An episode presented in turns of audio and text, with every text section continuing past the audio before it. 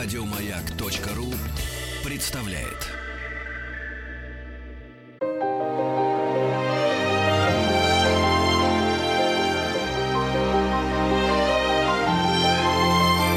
Антон Долин и его собрание слов. Здравствуйте, у микрофона Антон Долин. Сегодня у нас дорогой гость Андрей Сергеевич Кончаловский. Здравствуйте, Андрей Сергеевич. Да, приветствую. Ну, повод для нашей встречи – это юбилей э, скорый э, Никиты Михалкова, вашего брата младшего и всеми нами любимого актера режиссера, и дальше можно перечислять его регалии долго. Сейчас мы этого делать не будем. В общем, я предлагаю поговорить, ну, не только о нем самом, как вообще, как бы, как говорил Лев Николаевич, мысли семейной, э, и о вашем огромном семействе, и о генезисе, ну, вас обоих, и вас, и Никиты Сергеевича, как режиссеров. Откуда все это началось и откуда вообще э, кинематограф, скажем так, э, в вашу общую семейную жизнь вошел? Ну, давайте вот с, этого вопроса начнем, если не чересчур общий для вас. Как и когда в вашем семействе началась эта любовь с кино, которая все никак не остановится? Ну, это я не могу отвечать за все семейство, я могу только отвечать за себя. Давайте с этого начнем. Это как-то неведомая сила вела меня я учился в консерватории, меня тяготило желание быть не хуже других. Я понимал, что я точно хуже других. Но другие, когда я говорю другие, мы учились все-таки у Льва Аборина, замечательного педагога и гениального музыканта. Там Володя Ашкенази были такие Митя Сахаров, великие музыканты Воскресенский, Наум Штаркман. Там было такое собрание, что было легко быть хуже них. Но это меня очень, я бы сказал, угнетало.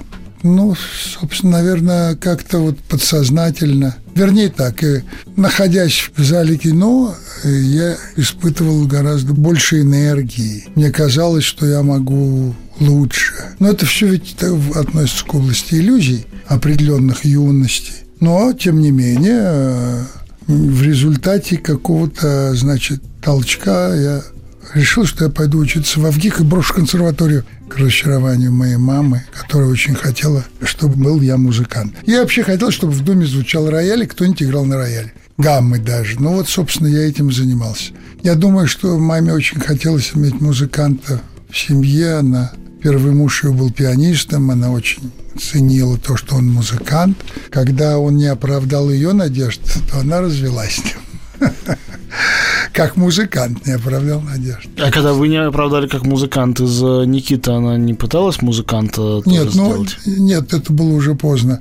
Никита очень быстро взбрыкнул и очень быстро слинял из-за рояля. Его заставлять было невозможно. А я как-то втянулся уже к тому времени и уже довольно много проводил время за роялем действительно много. Надо было играть по Сначала по три, потом по четыре, потом уже в консерватории где-то шесть часов в день. Но это было такой нормальный способ времени.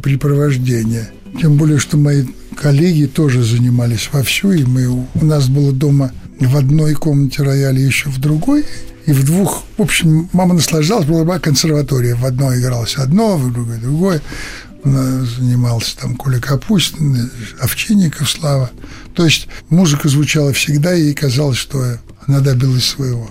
Но потом Слушайте, а когда вы в кино-то пошли, у вас, у вас не было таких же вопросов, как в смысле консерватория? Что я просто думаю, вот мастерская Рома, те годы, там какие-то вот 60-е, что колоссальное количество талантливых людей вокруг, огромное. А, там все ваши эти комплексы, о которых вы говорите применительно к музыке, совершенно исчезли. Вы существовали там и чувствовали себя, ну, как-то естественно и на равных с другими? Как это вообще было и выходило? Что такое чувствовать себя хуже других вообще? Чувствовать себя хуже других, это значит не быть способным повторить, что они делают. Ну, если говорить грубо, ведь э, любая профессия художественная, она связана с талантом и с техникой. Это две разных вещи. Я как музыкант технически не был приспособлен. Знаете, вот певец э, может быть очень красивым и стройным, но если он не берет верхний ля бемоль, бесполезно. В этом смысле исполнительские дарования всегда связаны с физическими способностями, как спортсменов. Кто-то бегает быстрее, а кто-то медленнее. Также в балете. Кто-то выше поднимает ногу, а кто-то ниже. Также и в музыке. Кто-то играет, запоминает быстрее, играет, мышцы у него, э, импульсы работают, что он легко запоминает, у него мышечная память, слух и так далее.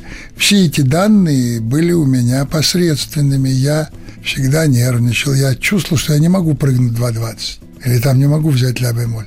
Мне нужно было тяжелый труд, когда другим это досталось легко. Отсюда возникает масса комплексов и страх забыть, ну, там много чего. То есть то, что у другого-то исполнителя не вызывает никаких напряжений, у меня требовало это определенные усилия. Когда я занимался, стал кино, вообще, я могу сказать, что у меня зрительная память гораздо лучше абстрактной. Зрительная память у меня и зрительное воображение у меня. Так же, как если у людей, у людей абсолютный слух, они слышат симфонию. Также я могу увидеть картину целиком, кино. То есть кинокартину я могу увидеть целиком, всю, от начала до конца, за три секунды. А потом нужно два года, чтобы снять. Э, в этом смысле я могу сказать, что мое, так сказать, зрительные способности в определенном смысле, как абсолютный слух у музыканта. Скажи... Это техническая, это техни... физиологическая способность. Ну да, это, наверное, природное. А то, что Никита пошел в кино, это было связано в большой степени с э, вами, с вашей, ну, просто и примером, э, и с тем, что вы делали уже ну, профессионально. Ну, мы же толкались все вместе, сидели дома. Ну, там все сидели дома, приходили к нам, сидели до ночи, до утра. Там Шпаликов, Тарковский, кто только не был, и Бондарчук, и и Смоктуновский, и Женя Урбанский. Только если назвать, так сказать, вот я кого, с кем мы дружили, и там сестры Вертинский, Гурченко, там, ну, э, то есть была эта богема кинематографическая, а она очень, нам эта терка шла все время, каждый вечер практически. Мы и работали, и работа потихоньку переходила в выпивку, и кого-то приходили, когда-то, ну, в общем, такой это был ну, такой определенный балаган обязательный студенческий. Слава богу, что у меня была своя комната, поэтому Тарковский часто оставался ночевать. О, очень часто. Да практически, когда мы писали Рублева, практически все время. Потом мы на даче сидели, тоже опять то же самое. Там было еще свободнее, больше места. Никита все это, Никита и Володя Грамматиков, которые они дружили, они все время терлись там. Ну, им было интересно. Так и пошло. Потом Грамматиков начал заниматься в школе Румнева. Там в доме киноактера были курсы пластики. Он там какую-то пластику изобретал в спектакле. Ну, а Никита, вот видите, пошел там, я шагаю по Москве, по-моему. Скажите, а у вас какая была первая реакция на его актерский пока еще опыт вот до режиссуры? Вы были молодой режиссер сами тогда. Ну, что, по-моему, хорошо сыграл там. Да и он просто сам себя играл. Нет, он вообще свободно себя чувствует перед камерой. И всегда чувствовал, наверное, себя свободно. Я так думаю. Всегда себя чувствовал. Вот так и было. Ну, он себя свободно чувствовал. Вы когда впервые подумали о том, что вот хотели бы сделать фильм, чтобы он там сыграл? Или у вас не было таких мыслей, а это просто пришло в какой-то момент, ну, естественным образом, в процессе, не знаю, кастинга? Да нет, ну нет, ну, э, нет, я думаю, что вот «Дворянское» – это гнездо, когда мы снимали – то я вот там подумал, что там ему самое место быть там, молодого играть, гусара. Ну там да, совсем, совсем маленькая совсем роль у него, правильно? Да, маленькая, маленькая. В конце он появляется. Да. То есть, ну, к этому моменту он был уже актер, ну, не то, что там ну, он уже знаменитый, но у него было несколько уже... Да, он уже снимался, он уже, он уже был артист, он уже... Уже он в «Щуке» учился. Ну, как... а, так что но он уже был завербован. Ну, на вас он э, произвел какое-то новое впечатление, когда вы с ним уже профессионально работали? Ведь одно дело, там, старший-младший брат, э, тусовка дома, богема, как вы говорите, другое дело, ну, работа, площадка. Вы знаете, это очень... Так, я не могу сказать.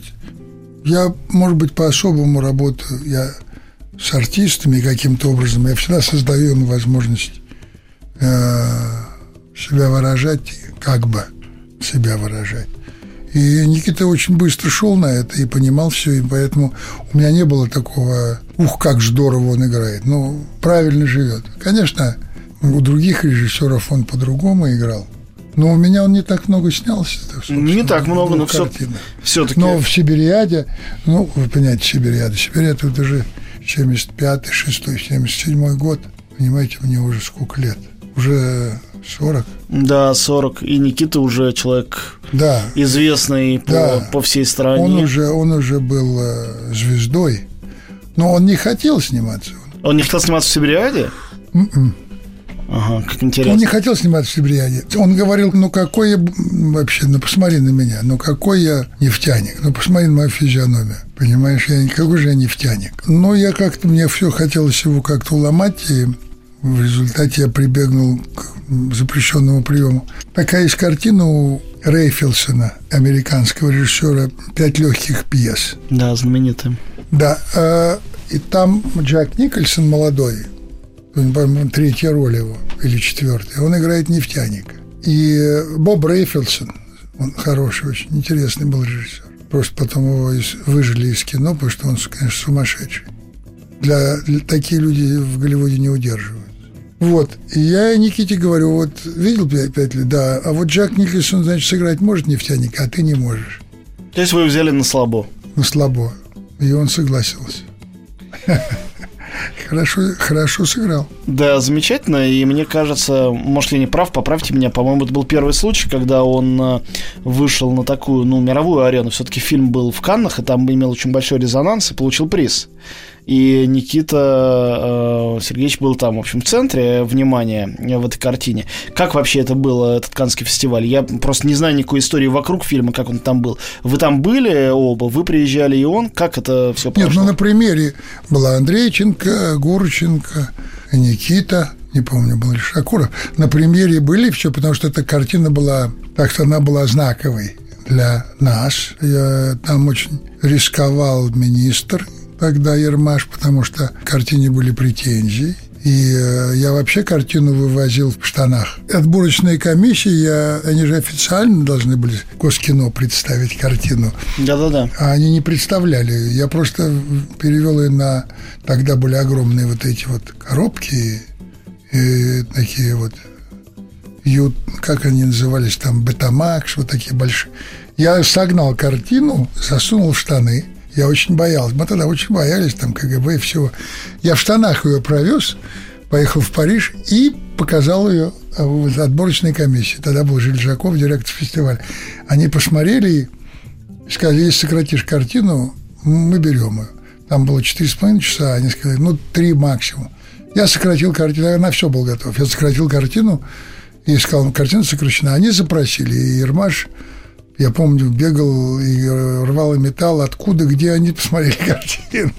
Но отказаться не могли. Да, для него это было важно, потому что картину тогда Косыгину не понравилось, там еще кому-то. То есть э, он рисковал, но тогда он сказал, ладно, посылаем. Все, он, конечно, молодец, взял на себя. Вообще для цуковского работника взять на себя какой-то риск – это немыслимая вещь. У нас в гостях Андрей Кончаловский. Мы говорим сейчас, в данную секунду, о фильме «Сибириада». И о Никите Михалкове тоже. И продолжим после маленькой паузы.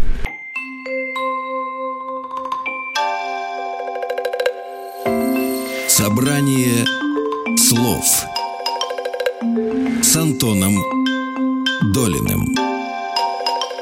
Мы снова в студии. Андрей Кончаловский сегодня наш гость. Ну вот э, «Сибириада». Мы добрались до канской премьеры.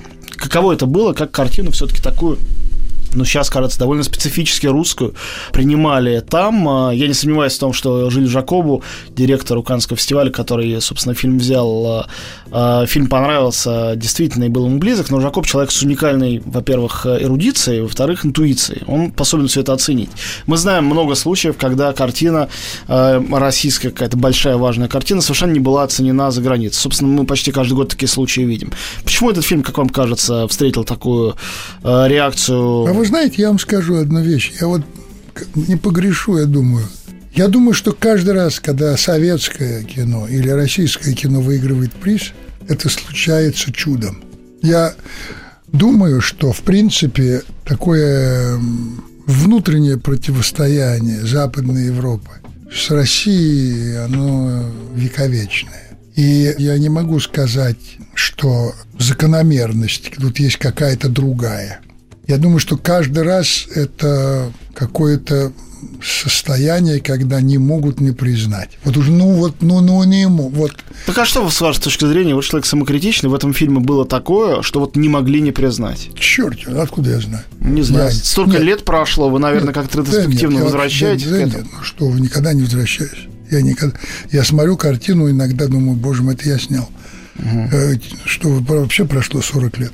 Да, это правда. Нет, что я помню, что Коппола, Фрэнсис, за год до этого мне сказал, я заканчиваю апокалипсис и получу там пальмовую ветвь. Мне ее обещали. Я ее везу в Канны.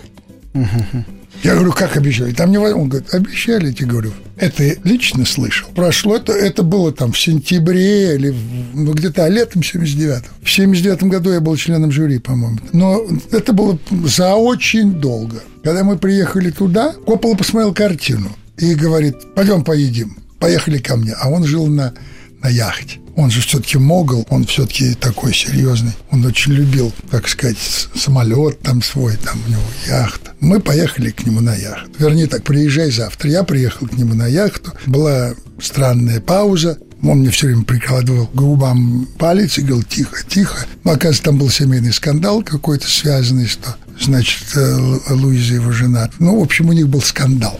И мне нужно было на цыпочках куда-то идти вместе с ним. И мы с ним сели, он вынул сигару, закурил, и я смотрю, сидит просто подроны настоящие сигары. Я его обожал, помимо всего прочего. И он так нога на ногу, животик вперед и говорит, слушай, ты знаешь, мне понравилась твоя картина. Я думаю, что мы можем вместе с тобой поделить этот приз. Золотой пальмовый ветвь. Так, так серьезно, спокойно. как я пробовал такая сцена из крестного отца. Я говорю, ну, конечно, будет класс, очень мне нравится. Вот. И как-то меня он вот так настроил, значит, таким образом, что я уже ходил, задрав нос там. Мы сделали тогда ведь уникальную вещь. Эта картина была же переведена на 70 миллиметров с огромным стереозвуком. Мосфильм истратил страшную тучу вообще усилий, чтобы это было переведено, потому что мы снимали половину начала картины на 70 миллиметров, а потом пленка «Да дрянь» 70 миллиметров советская была. Мы стали снимать на кодек остальное. Поэтому надо было кодек приспособить к этому. И, в общем, в конце концов, это была, была ночью, была, э, мы ночью проверяли. Там ночью обычно режиссер приходит смотреть свою картину. Да, пришел, сзади меня оказался. К моему неудовольствию, потому что я был с прелестной женщиной и вообще пил шампанское сидел. А, а, а сзади меня оказался Ермаш, который сидел и слушал все, что я там нес. А, ну, и, короче говоря, посмотрели картину, на следующий день был просмотр, потом был, потом был разговор с Коппола, потом были призы, и премию разделил «Жестяной барабан», замечательная картина Шлендорфа. Да, прекрасно. Да, и Коппола. Вообще, надежды всегда неприятные, даже когда они рушатся. Я был очень расстроен, честно говоря. Я тогда был амбициозный и прочее, и все такое. И, э, в общем, сидел мрачный. Даже несмотря на то, что получил гран, гран-при специаль. Это был первый фестиваль, когда был учрежден большой специальный приз жюри. Который с тех пор является серебром в Каннах, да? да. То есть это второе место после золота. Да, значит, поскольку Фрэнсис меня так обнадежил, я был Видимо, расстроен. любил пускать я был расстроен. И... Я был расстроен и сидел в мрачном состоянии в окружении югославских футболистов. Я помню, там была целая команда. Все мои приятели были ну, в общем, там сидели на пляже. А два года спустя, или год спустя, наверное, мне рассказала Франсуаза Саган, которая была тогда президентом жюри. Прошло, наверное, полтора или два года мы с ней встретились. Был обед у Митерана, какой-то собрали деятели культуры, я там оказался. И мы с ней сидели рядом. Она меня никогда не видела, я знал ее. Мы разговорились. И она мне рассказала, как все происходило. Оказывается, Франсуаза Саган, как президент жюри, имела два голоса. И она сказала, что должен разделить золотую премию Сибириада с апокалипсисом. И жюри отказалось это делать и говорило, что нельзя супердержавам, такое было политическое решение, давать экспо. Должна быть европейская страна и американцы. Вот. Тогда Франсуа Саган, что она выйдет, сказала, из жюри, устроит сейчас публичный скандал и соберет пресс-конференцию. И там был, оказывается, скандал. Франсуа Саган, она человек, ну, во-первых, она человек свободный, и потом она такой человек не объективный, естественно. Значит, так и случилось, что э, они сказали, ну, то давай, давайте сделаем такой приз. И сделали вот этот приз специально жюри. Тогда, но я ничего этого не знал, знал через два года и думал, какой же дурак, вообще какая разница, ну, даже приз сделали специально, поэтому вот такая была история. Ну, я думаю, что многие вам с тех пор за это должны быть, хотя я не знаю, что это из-за вас э, признательны, потому что люди от Тарковского до... Да. Это э, не важно, но история смешная. Да, до братьев Гордон получали этот замечательный гран-при. Это, у нас, да, у нас в гостях... Никто не, э, этого никто же не помнит. У нас в гостях Андрей Кончаловский, мы прерываемся ненадолго, сейчас вернемся в студию.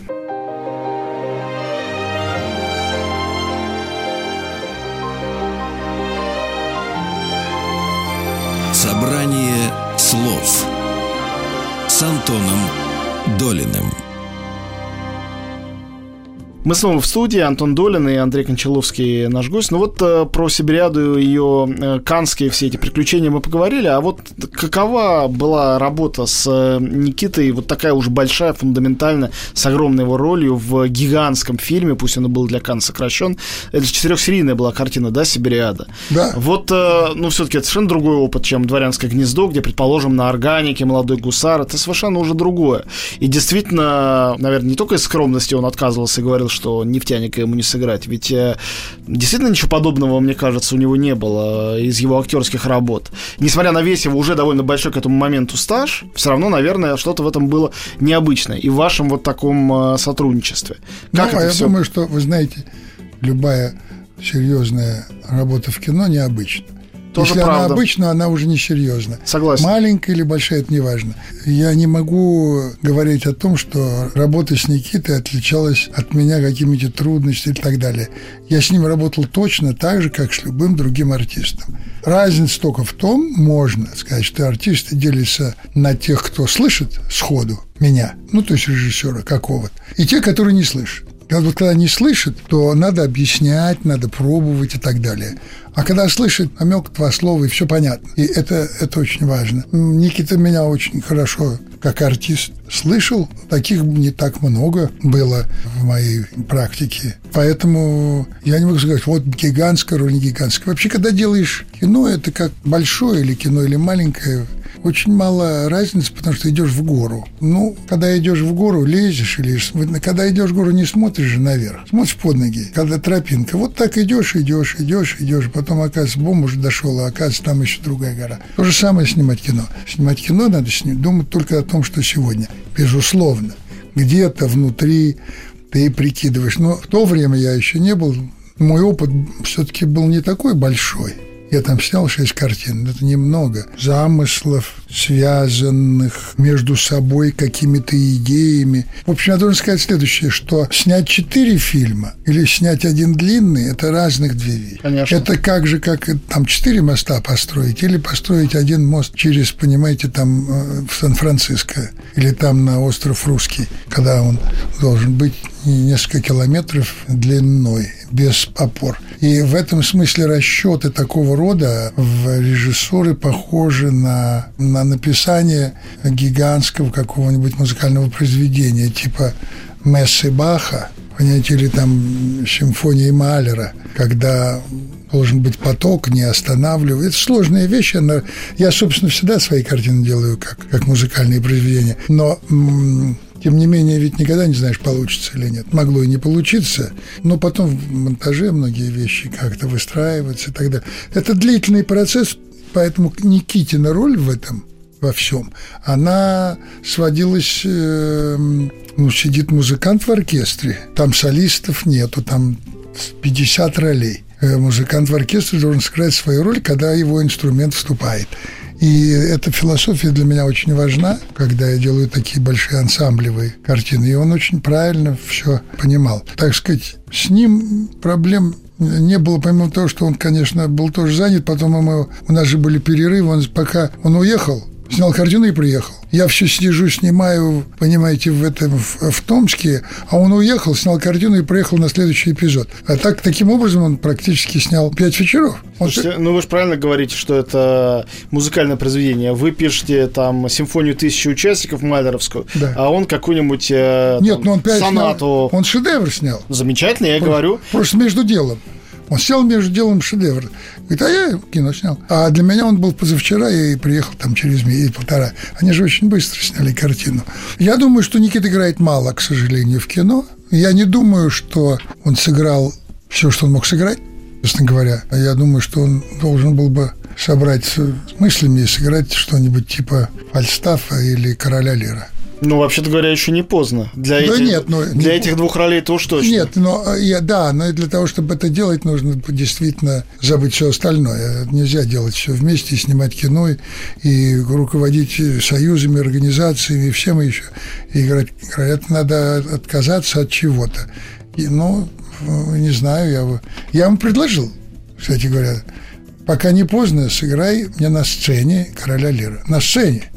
Ну что, надо Кино, кино вообще-то это же не, не теннис, это пинг-понг для актера. Теннис – это сцена, это потому что на, ты выходишь на сцену, и ты голый.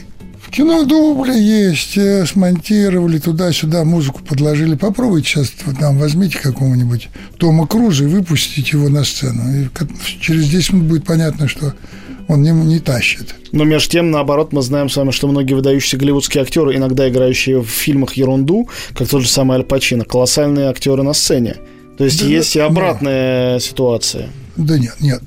Безусловно, я хочу только сказать, это только доказывает, что Аль Пачино талантливый. Безусловно. Ничего другого. Безусловно. Но сцена безжалостна. На сцене нельзя посредственность замотать. Кино имеет огромное количество примеров звезд, которые практически посредственные артисты. Это Другое, потому что они делают свою роль, иногда выходят на сцену, там вот Джадло, Вроде он, конечно, непосредственно. Он вот, хороший артист, мне кажется. Неплохой, да. Ну, конечно, он не Аль Пачино и не... Он очень хорошо Каренина сыграл. Совсем, казалось бы, недавно. Не видел. Ну, вам такая Анна Каренина не должна, наверное, понравиться. Вот последняя ее экранизация Джо Райтом, но там... Джуд а, вот это там, где театральный да, прием. Джуд Лоу играл замечательно, да. именно в этой картине. А, вы, я думал, вы имеете в виду... На сцене, нет, нет, на а, сцене да, я да, никогда да. его не видел. Да он хороший, он, конечно, неплохой. Так что давайте вернемся к Никите. Он-то почему не на сцене? И почему вообще никогда не был на сцене? Действительно, а кто его знает? Такая, ну как? А вы, может, он боится? Вы его брат должны знать. Да не, он боится, может быть. Нет, ну что вы так все знаете? Нет, нет. Мы... То есть такой Хичкок, страх Есть сцены. вещи, нет, есть вещи, которые мы никогда друг другу не признаемся. Хотя мы очень близкие люди. Вообще нельзя, многих вещей. Есть вещи, которых никто не должен знать. Не, не, даже не, не вы не должны. Даже у вас, может быть, такие секреты есть. У каждого человека есть скелеты шкафу. Это правда. Ну, хорошо. То есть вы считаете, что по-актерски э, Никита не как это называется, недоиспользован, недоиспользовал самого себя. Ему нужны жесткие режиссеры. Вот когда он сам играет, он сам себя... Вообще режиссер, когда он играет сам, я не знаю, кто действительно из больших актеров, будучи постановщиком, играл хорошо сам. Если даже вы возьмете там Орсона Уэллса, так сказать, я не знаю, у него пару выдающихся, но остальные очень, очень посредственные. Или Бондарчук. Понимаете, это вот э, очень сложно, потому что, или там, я уже не говорю там, о Феде, э, это очень сложно, потому что актерская персоналити, в принципе, у него искаженное восприятие самого себя. Очень часто у меня в театре особенно, после спектакля артист убегает от меня с виноватым взглядом, поджав хвост, я говорю, стоп, стоп, стоп, погоди. Он говорит, кошмар, я сегодня плохо. Я говорю, ты замечательно сегодня сыграл. А бывает недалекий, который выходит и ко мне с таким победным вином. Ну, как я дал сегодня, я говорю, отвратительно, просто полное дерьмо. Поэтому то, как артист себя представляет на сцене или в кадре, и как режиссер на это смотрит, это очень две разных концепции видения мира. Понимаете? А вот вы говорите, что вы Никиту приглашали на сцене сыграть у вас, а в фильмы больше не приглашали после Сибириады? Все-таки столько лет прошло. Нечего было играть ему, как-то не так. Я в Америке потом был долго. Да сейчас как я вот сейчас вот я не представляю. Вообще должен вам сказать, что мне не очень, я не, вообще не хочу снимать артистов в кино. И артистов... Ну, ваша последняя картина, конечно, так соблазнительно в этом смысле смотрится, супер выигрышно на да фоне нет, дело не в этом. Я многого думаю, что... другого. Нет, я думаю, что артист создан для театра, и существует театральный театр. Там нужны артисты. Только в комедии. Кино может сниматься артист. Все остальное – Берите пример с великого Десики, который снял Умберто Д. или «Похититель велосипедов», там ни одного артиста нет. Умберто Д. вообще профессор. Так что я думаю, что, или там взять Брессона, я, мне вообще не хочется снимать, а я вот Рахманинов буду снимать, я мне артистов не буду брать, никого.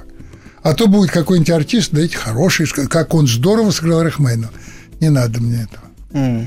Очень многие большие режиссеры сегодня с вами согласятся просто моментально. Это не ваше ноу-хау, а совершенно правильное, мне кажется, течение времени. Если Десика или Брессон в свое время все-таки были такими почти что чудаками-одиночками, сейчас э, очень-очень многие, слава богу, снимают много непрофессиональных. Пожалини. Да, тоже да. правда. Слушайте, ну, э, если перейти от актерской сущности Никиты к его режиссерским работам, вы помните свою реакцию на... Только он начинал в режиссуре. Мне кажется, ведь он в этом тоже смотрел в очень большой степени на вас, и на «Дворянское гнездо», и на «Дядю Ваню». Во всяком случае, я, э, глядя какие-то его фильмы, вот такие вот костюмные, дворянские, э, тоже всегда вспоминал о ваших картинах первых. Мне не судить, как бы... Ну, вы же не могли об этом не думать, не может такого быть. Нет, ну, конечно, приходило в голову, что он у нас какой-то шел диалог иногда, ответ там одно на другое. Я же не говорю о вторичности, вы совершенно разные как да, режиссеры. Да, но просто я, э, так сказать, да, там есть определенный диалог, ответ, вопрос-ответ. Но, знаете, Стравинский когда-то сказал, талантливый человек заимствует, гений ворует. Это серьезное замечание, потому что э, вообще, если мы возьмем великих, то там всегда есть цитаты, открытые даже. Да, Моцарт, Бах, да, открытые рядом. Цитаты и, ну, Александр Сергеевич э, и так далее. Поэтому есть взаимодействие между разными художниками, вольные и не невольные. Тут все-таки, поскольку мы братья, я старший брат, то тут еще, конечно, существует некий материал для психоанализа. Это точно. Безусловно. Но тематика, эстетика и язык – это разные вещи. Можно снять ну, вот пример прекрасный катастрофического повтора, по-моему, Джермуш снял «Сайко». Э, Гас Ван Сент. А, Гас Ван Сент, пардон. Да. Гас Ван Сент взял Сайка, взял все раскадровки, взял каждый план. Только Точ... цветной, а не черно-белый. Да, точно повторил картину Хичкока кадр за кадром, думая, что он делает ему как бы огромную так трибют. Это поклон Хичкоку смотришь картину, и она абсолютно не трогает. Что это значит? Это значит, что можно Гамлета поставить тысячу раз, из них 900 будет бездарными, 50 будет замечательными, а 30 будут абсолютно гениальными – и это будет тот же с вами язык Шекспира. А я вспоминаю, говорить про Гас Ван Санта, я как раз считаю, что фильм довольно любопытный, просто совершенно другой, чем у Хичкока при всем внешнем сходстве. Когда Дэвида Финчера спросил о том, зачем он снимает «Девушку с татуировкой дракона», когда есть уже шведский фильм. На что он сказал моментально, я думаю, совершенно прав, что, говорит, дайте а, двум разным режиссерам абсолютно один и тот же бюджет, один и тот же сценарий, одну и ту же съемочную группу. А у нас они были, конечно, все разные. И они снимут совершенно две разные картины. Я думаю, что это тоже Правильно. Так и есть. Мы прерываемся совсем ненадолго. У нас в гостях э, Андрей Кончаловский. Вернемся через несколько минут. Антон Долин и его собрание слов. Мы снова в студии. Антон Долин, Андрей Кончаловский сегодня наш гость. И говорим о э, Никите Михалкове. Ну вот э, в том числе подобрались так к... вот я продолжу да. мысль. Тематика. Эстетика язык, вы сказали. Язык. Вот язык – это вещь уникальная. Если человек талантлив в режиссуре, то этот талант выражается, безусловно, в отборе языка. Что такое язык кино? Язык кино – это где поставить камеру, ну, если грубо говорить. И э, здесь у каждого режиссера, особенно талантливого режиссера, свои абсолютно есть тараканы и своя мулька. И вот это вот язык Никиты кинематографический, он, конечно, он развивался, безусловно, но я не вижу там своего влияния. Я по-другому видел всегда материал, и я думаю, что он учился. Где-то он начинал, конечно, там, с американского кино, там «Свой среди чужих», но уже Неоконченная в, пьеса. В рабе, в рабе у него уже появляется самостоятельный поиск, художественное значение, фиксированное изображение плюс звук, я бы сказал так. Вот он использует там общие планы. Э, его использование общих планов чрезвычайно выразительно. Это большое достижение. Он мне помог понять кое-что про общий план. Что значит общий план? Общий план, как правило, это в мир и человек в мире – а не человек. Вот человек в мире – это соединение человек в мире. редко используется, потому что обычно используют общий план для того, чтобы показать, где происходит все. А вот у Никиты Сергеевича общие планы там, где начинается диалог, еле слышный, вот это. Там возникает вот это ощущение, как будто сидишь и наблюдаешь за жизнью. Чем общее план, тем больше правды. Фальшь вся на крупном плане. А вы поняли, что ему вот быть режиссером, а не актером, например, все-таки он режиссер для нас, после уже своего среди чужих э, или работы? Нет, он сразу стал режиссером. Нет, свой среди есть чужих. Даже студенческие работы Нет, уже студенческая, конечно. Ну, студенческие там чужие. Нет, но свой среди чужих это была хорошая стилизация, очень точная, я бы сказал, абсолютное дикое влияние вестерна, и причем конкретного вестерна. Буч Кассиди и Санданс Кид. Он просто там есть такие моменты, когда понятно, ну, хорошо, алло, алло, Никитон, ну куда же так совсем? Там и музыка специально сделана, замечательно, очень красивая музыка Артемьевой и такая сцена, которая не имеет никакого смысла, в отличие от, от фильма американского. Но обаяние там вот это, он стилистику начал оттуда, потом начинаешь сначала проволока лежит на полу, ты идешь по проволоке, Потом ты подвешиваешь проволоку на 20 сантиметров от земли, идешь по ней, а потом ты вешаешь ее между двумя небоскребами. И тогда ты становишься самостоятельным. А какой у вас любимый фильм э, его? Если есть такой фильм. «Пять вечеров». Понимаете, очень любопытно. Это один из любимых фильмов Михалкова у всех. Один из их, несколько таких фильмов фаворитов. Но ведь он абсолютно противоположен всему, что Никита снимает последние уже не знаю сколько лет. Потому что даже говоря о «Солнечном ударе», что это, в общем, маленькая история, все равно каждый раз он снимает эпос, начиная, наверное, с «Утомленных солнцем». Там уже даже есть это эпическое дыхание. И чем дальше «Сибирский цирюльник», и даже «12», который вроде бы все в одном помещении, все равно каждый раз есть это эпическое дыхание, а «Пять вечеров», мне кажется, ценят в основном именно за эту невероятную интимность и пространство, и человека в нем. Вот вы говорите общий план. То, что этот общий план никогда человека там не съедает, не поглощает, а человек, наоборот, его создает и, ну, как-то одушевляет, что ли. Ну, знаете, я не критик.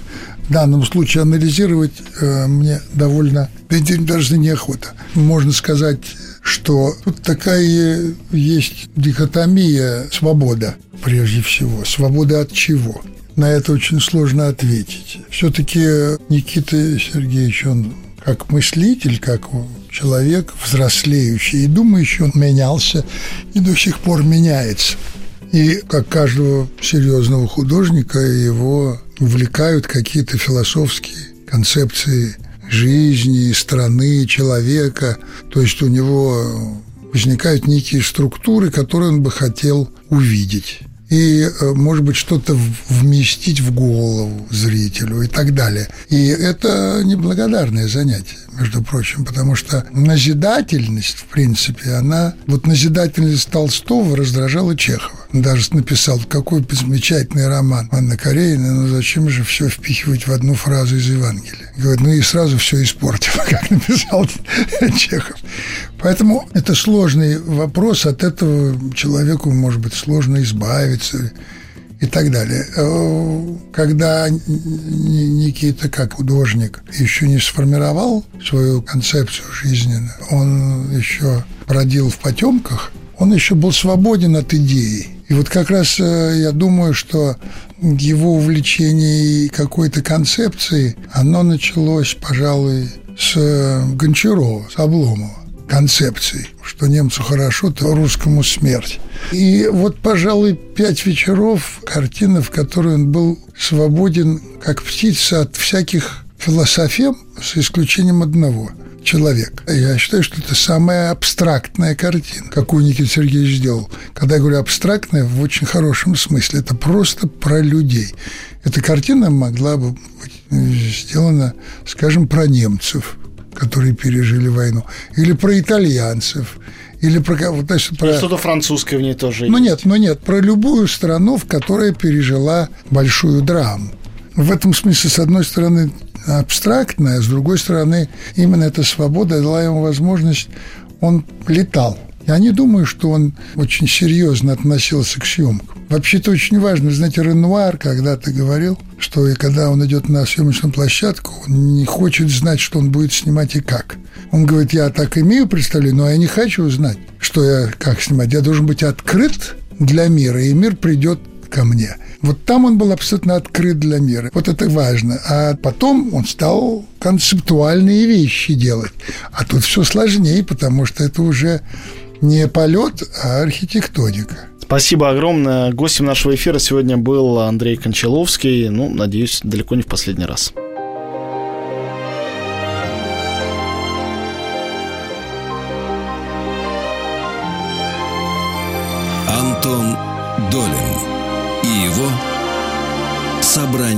Слов. Еще больше подкастов на радиомаяк.ру.